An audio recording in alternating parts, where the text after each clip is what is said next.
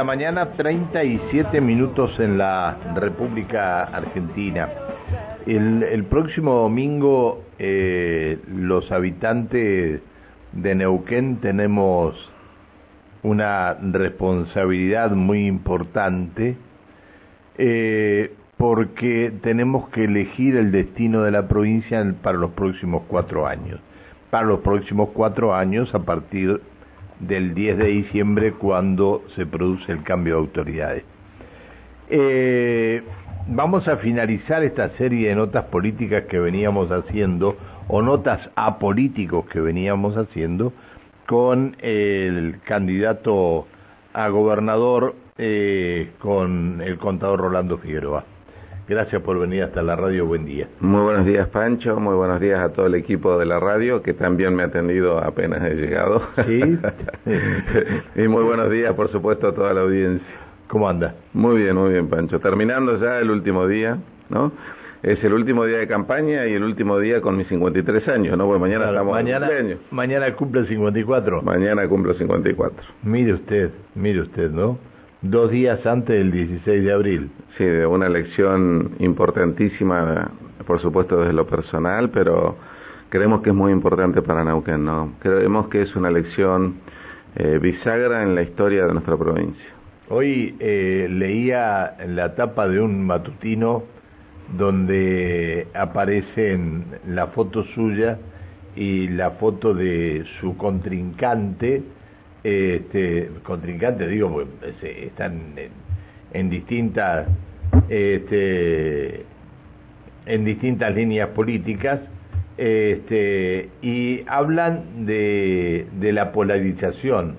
Y usted dice se, está entre comillas esto por eso se lo voy a leer a Omar Gutiérrez le va a crecer la nariz mientras que Conman dice los que están polarizados son los modelos este, ¿Usted siente que está polarizada esta elección?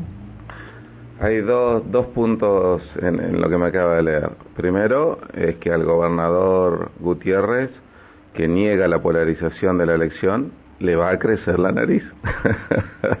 le va a crecer la nariz a mi amigo Omar. Eh, eso por un lado. Y por otro lado... amigo suyo? Eh, desde lo personal, eh, tengo mucho cariño por Omar. La verdad que tengo mucho, mucho cariño desde lo político, no compartimos nada, no fue una buena idea hacer eh, equipo con Omar, realmente fue una experiencia muy, muy dolorosa desde todo punto de vista, eh, porque no compartíamos la misma propuesta y ya desde el inicio fue así, pero sí le tengo mucho cariño personal, ¿no? Eh, y le reconozco mucho el apego hacia el trabajo, eh, eh, siempre lo digo esto y le reconozco este, su honestidad. Eh, pero no comparto nada políticamente, pero sí tengo, tengo cariño por Omar. Eh, ¿Y por Conman? No, eh, Marcos, no, no, no tengo nada que decir de Marcos. Marcos para mí es una persona, digamos, no, no, no, no es una persona mala, ni mucho menos, ¿no? Es una buena persona, creo yo. Eh, es un cuadro político en proceso de formación. Eh, creo que creo que es una persona eh, muy bueno desde lo técnico. Sí, sí, tengo, tengo una buena opinión sobre Marcos. Eh, lo, lo, que digo también tiene razón Marcos. Es una elección polarizada entre dos modelos, sin lugar a dudas. Los dos modelos son provinciales. Los dos modelos eh, están enfocados hacia la provincia del Neuquén. La gran diferencia es que ese modelo que nosotros admiramos, que era un modelo de desarrollo a nivel país como provincia, en esa de Felipe Zapag, y, y de tantos otros hombres y mujeres que hicieron grande esta provincia, la lista azul la transformó en un modelo clientelar, en un modelo administrado solo para las familias del poder, en un modelo que ha sido cargado de presiones, en un modelo que está agotado, en un modelo que terminó en, varios hechos de corrupción y en un modelo que terminó agotando, pero agotando totalmente, pero totalmente la paciencia de los nauquinos. No podemos tener un 38,4% de pobreza, no podemos tener el crecimiento de la desocupación del 20% en el último trimestre, no podemos seguir endeudando la provincia. Hace 10 días nuevamente se tomó, eh, con estas acciones de desgobierno que tiene el Este Azul, nuevamente 14 mil millones de pesos de deuda a una tasa más elevada de la que tiene algún fondo depositado en la provincia. Es decir, se ahorra una tasa y se endeuda una tasa más alta. Esto es una malísima administración.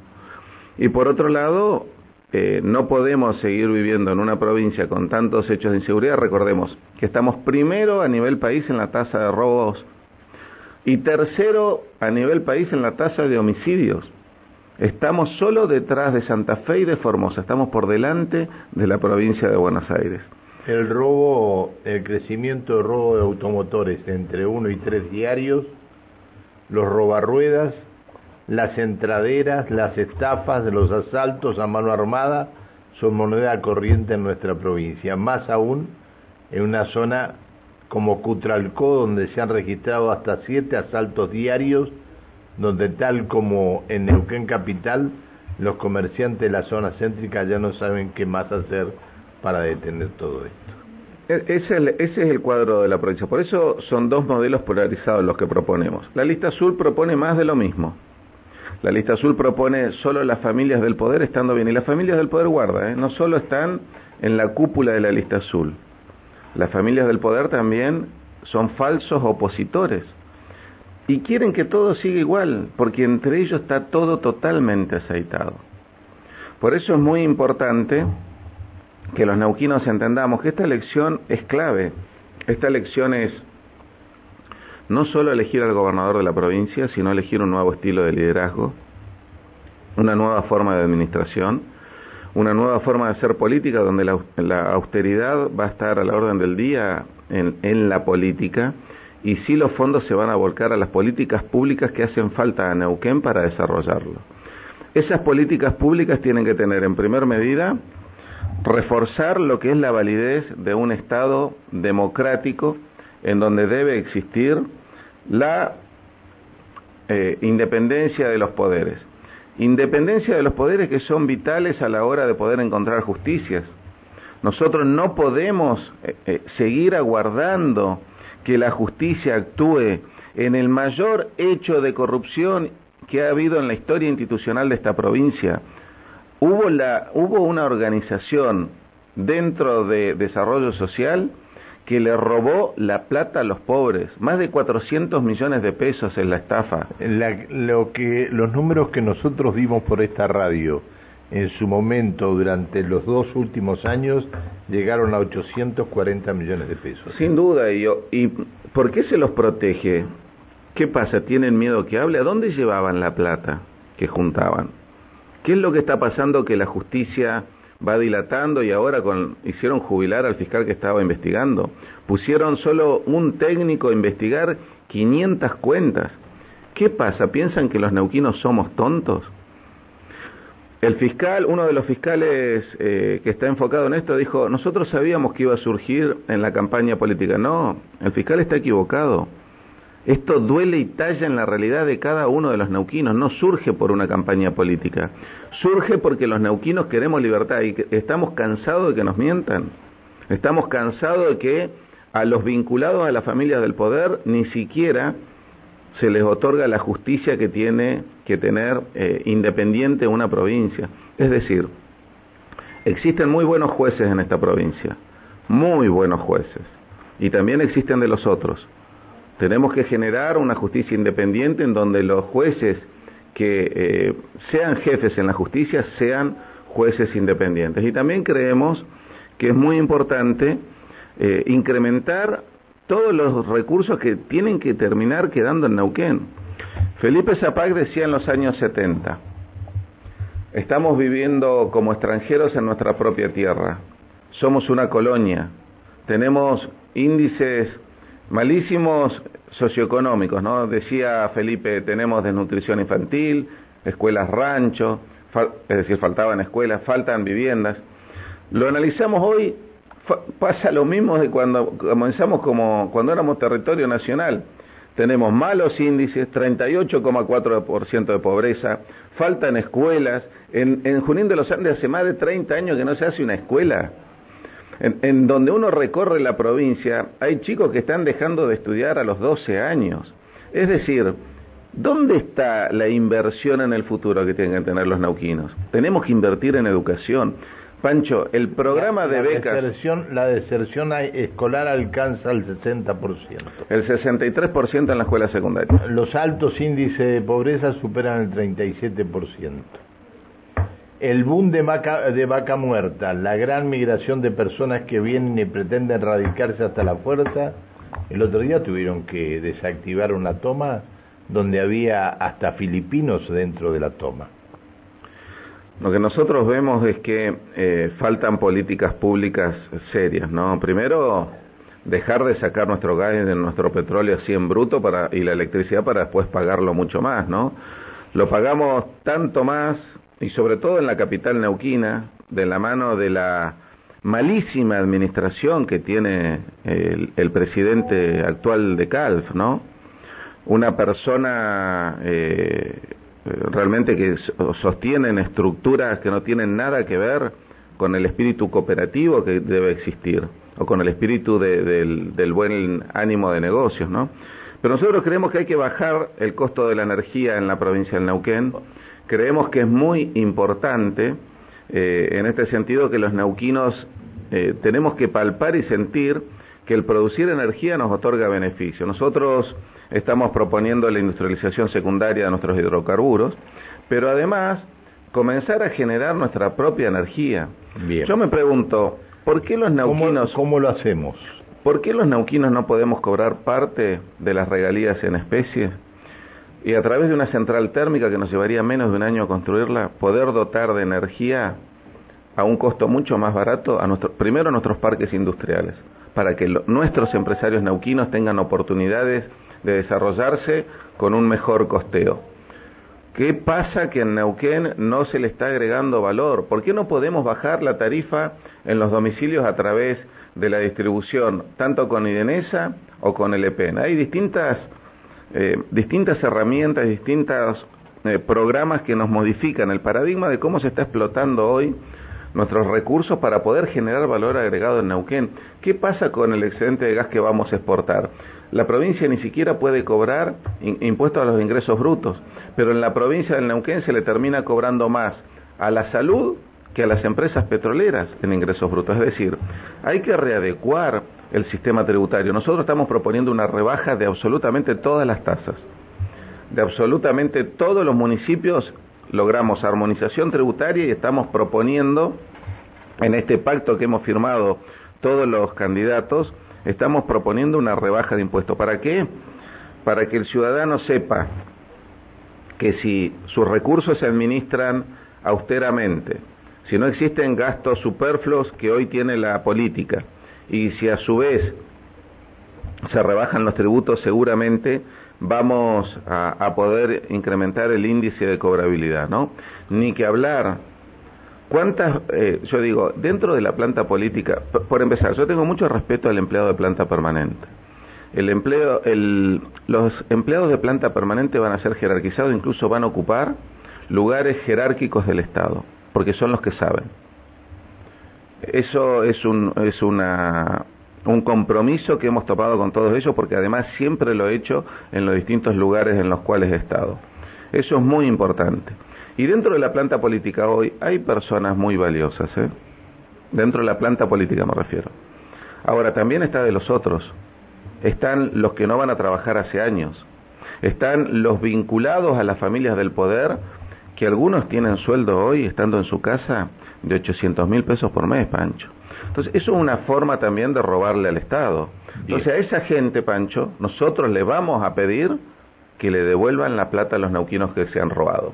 Y se la han robado porque no han trabajado. Así que todos esos ñoquis vinculados a las familias del poder, pertenecientes a las familias del poder, que no solo cobran estando en la provincia, sino que tienen cargos dados con gente que vive fuera de la provincia de Neuquén, a esas personas les vamos a pedir que devuelvan todo lo que le han robado a la provincia del Neuquén. Bien. A ver, este, eh, hay una, una cuestión eh, muy importante que es el tema seguridad, que lo quería hablar con usted. Eh, la mala administración financiera de la policía, los proveedores han perdido la confianza en el Estado básicamente por el incumplimiento en los plazos de pagos, eh, donde la inflación supera este, arduamente los tres dígitos en un año es decir, ¿cómo va a ser para modificar todo esto, para que todo esto comience a ser creíble? Tenemos que ser un Estado eficiente y tenemos el proyecto, el equipo y las decisiones para poder cambiar la forma de administrar Neuquén. ¿Cómo queremos hacer esto? Nosotros queremos incrementar los recursos que entran a la provincia, tanto desde la productividad privada como también en las relaciones con el Estado Nacional. Y además nosotros queremos garantizar que las cosas que estén bien y que creemos los neuquinos y que es un tesoro para los neuquinos, lo debemos seguir protegiendo. Por ejemplo, Pancho, el Instituto de Seguridad Social es intocable. Nosotros vamos a directamente a colocar un ítem dentro del presupuesto provincial para garantizar la jubilación de los empleados. Vamos a colocar un ítem que es Instituto de Seguridad Social del Neuquén y que financie el déficit de la caja jubilatoria directamente, es nuestra la caja jubilatoria. La tenemos que cuidar, es nuestra y tenemos que financiarla. El, el empleado tiene que estar garantizado que lo que está aportando es hacia una jubilación que tiene que ser buena. Nosotros tenemos que trabajar en que los jubilados tengan una buena jubilación. Y además, bueno, por supuesto, para esto tenemos que cuidar eh, el Instituto de Seguridad Social y lo tenemos que dotar con fondos del Tesoro Provincial. Y lo que es la obra social, le tenemos que dejar los fondos que se recaudan para la asistencia social, jerarquizarle que comience a funcionar de la manera que los neuquinos queremos que funcione la obra social. Es vital para los neuquinos que el Instituto de Seguridad Social funcione bien. Es vital para, incluso para quienes hacen las prestaciones médicas. Por eso es muy importante recuperar esos, esas banderas que ha tenido siempre nuestra provincia. Por ejemplo, Pancho, el otro día voy a una comunidad mapuche. Los chicos de 12 años han dejado de estudiar. ¿Por qué? Porque los transportes no llegan porque los caminos están en malas condiciones. Y los caminos están en malas condiciones. antes que vos se vaya, entra eh, una pregunta de ¿Es cierto que la caja eh, jubilatoria va a pasar la nación? Pero no, eso es absurdo. Siempre la vamos a cuidar la plaza. Lo que pasa es que la lista azul está tan desesperada que está alargando este, noticias falsas. Porque va a perder el feudo. El domingo Neuquén se pone de pie. El feudo va a perder. La lista azul va a perder. No saben cómo. Entonces están largando noticias falsas por todos lados. Por supuesto, después le vamos a ir contra cada responsable de estos medios que eh, promocionan noticias falsas y les vamos a hacer, por supuesto, una intervención en la justicia en donde vamos eh, a demandarlo porque existe una clara para que quede claro para que quede claro eh, si usted llega a ser gobernador la caja jubilatoria no va a pasar a pero no Pancho eso bueno, es no, absurdo, no, para bueno, a ver a ver, eh, en Neuquén. Se lo, tengo, se lo tengo que preguntar. No, bueno, pues ya se lo contesté, Pancho. Bueno, se lo contesté. Eso tiene que quedar siempre en manos de la provincia. Bien. Entonces, si no, estamos este, eh, haciendo caso a, a, la, a, la soncera. No, bueno, pero a ver, eh, si, si, lo pregunta un oyente. No, pues se lo estoy diciendo cuatro veces, bueno, se lo acabo contestar, bueno, Usted sabe que a veces cuatro, cinco, seis veces no, no, más. No, Pancho, eso, mire, yo, el, yo soy fanático del Instituto de Seguridad Social del Neuquén. A mí me toca en el instituto, ¿sabe por qué? Porque ahí se jubiló mi vieja, ahí se jubiló mi viejo, ahí están jubiladas mis hermanas. Yo el Instituto de Seguridad Social lo quiero, lo respeto eh, y lo voy a potenciar porque el instituto a nosotros, cuando éramos chicos, nos permitía poder atendernos de otra manera, porque nosotros pudimos estudiar gracias al instituto. Entonces, para nosotros el Instituto de Seguridad Social es una bandera intocable, de la misma forma que son intocables las empresas públicas, que hoy están desfinanciadas. ¿Y sabe por qué desfinanciaron las empresas públicas? Desfinanciaron las empresas públicas para darle eh, contratos a las empresas de las familias del poder. Han destruido vialidad provincial. Han destruido vialidad provincial. A los empleados no le dan los recursos para poder, le decía, repasar, por ejemplo, los caminos para que los chicos puedan ir a la escuela. Y la han destruido solamente para darle trabajo a las empresas de las familias del poder. Lo mismo pasa en el EPAS. El otro día estuve reunido con empleados del EPA y me contaban lo que les ha sucedido. Al EPA lo han destruido solamente para darle contrato a las empresas de muchos funcionarios. ¿Qué está pasando en Neuquén que hemos naturalizado que nos roben absolutamente todo? ¿Qué está pasando en Neuquén que tres meses se violó el código electoral gastando más de mil millones en cartelería, censurando a los opositores reales? Y la jueza termina diciendo que si se violó el código electoral, dejen los carteles y paguen 72 mil pesos de multa. Nosotros no podemos naturalizar esto. El domingo se termina el régimen. El domingo los neuquinos nos ponemos de pie para poder dar un salto al progreso abrazando la bandera de Neuquén, el Neuquén que amamos de verdad, no el Neuquén que dicen amar y terminan invirtiendo afuera. Me permite, me permite que haga que haga unas preguntas a las que todas las que bien. Eh, ¿Qué hará con el Tribunal de Cuentas? ¿Volverá a ser un órgano contralor independiente o seguirá como hasta ahora? Eh, dos, ¿el Instituto de Seguridad Social del Neuquén volverá a responder a las necesidades del afiliado en lo que respecta a salud? Está funcionando como una privada. Tres, una consulta al futuro gobernador, dice, ¿logrará hacer el asfalto en todas las rutas de Neuquén donde hasta llegar para que cada localidad o paraje tenga su asfalto como así mejorar la seguridad de Neuquén. Cuatro. Vamos por ahora. Espere, espere, la primera, no, no, bueno, pero es que después se la voy a recordar ah, porque quiero, quiero, llegar hasta el horario del informativo y después ah, bueno, un ratito más.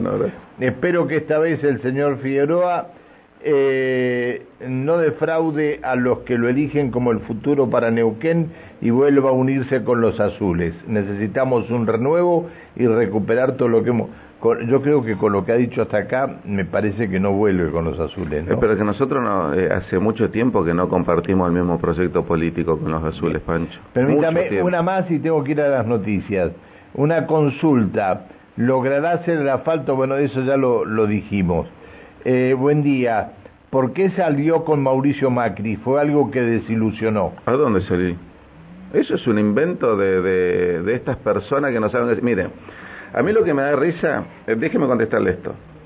Eh, las personas que inventan que yo me reuní con una u otra persona son las personas que van a Buenos Aires calladito, haciéndose el pobrecito y terminan reuniéndose con todo y dicen, che, eh, no lo atiendan a Rolo, ¿no? por eso yo, no, yo no, no tengo nada que ver con absolutamente ningún dirigente nacional. A ver si entendemos. Yo lo único que le respondo es a los neuquinos. Yo soy fanático de Neuquén y a los únicos que le responde es al ciudadano Neuquén. Yo no tengo referente nacional. Para mí el único referente político provincial es Felipe Zapag. Y un dirigente político que admiro, que sigo y que lo tengo con mucho orgullo, eh, incluso en el corazón de mi casa, es mi tío Rogelio, que fue el pionero de la forestación de esta provincia, muchas veces ni siquiera reconocido. 8 de la mañana, un minuto en la República Argentina. En minuto seguimos dialogando con el contador Rolando Figueroa, candidato a gobernador. Ahora el señor Mauricio Silvestrini y la señora Alejandra Brusain.